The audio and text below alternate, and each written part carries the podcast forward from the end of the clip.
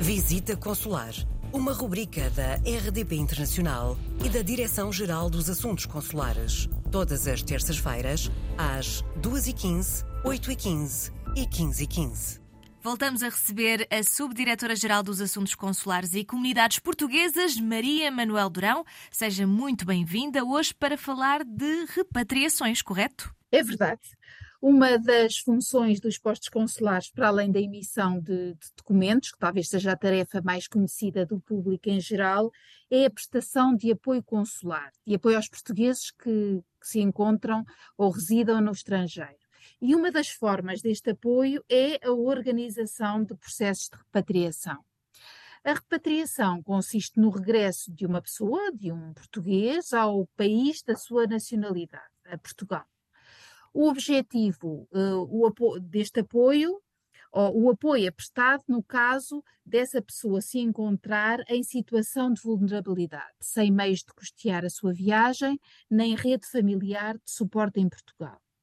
É importante ter em consideração que este é um mecanismo excepcional, apenas aplicado em casos de comprovada falta de meios para suportar as despesas ou então por razões médicas imediatas, sem possibilidade de resolução no local. Um aspecto que, que é importante ter-se atenção é o facto de uma repatriação apenas se poder efetuar por vontade do próprio ou do seu representante.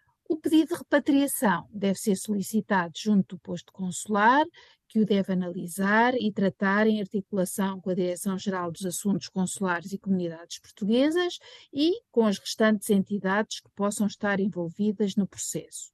E implica, por parte do repatriado, a assinatura de um compromisso de reembolso.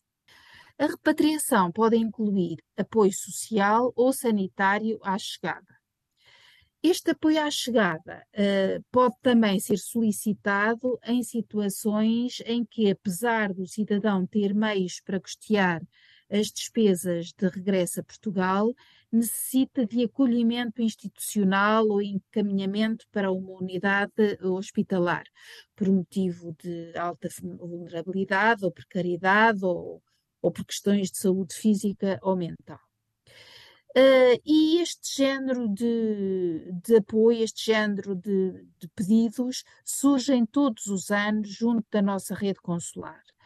Em 2022 foram efetuadas 37 repatriações e 65 pedidos de apoio à chegada para cidadãos nacionais residentes no estrangeiro. Isto foi um valor ligeiramente menor que nos anos anteriores.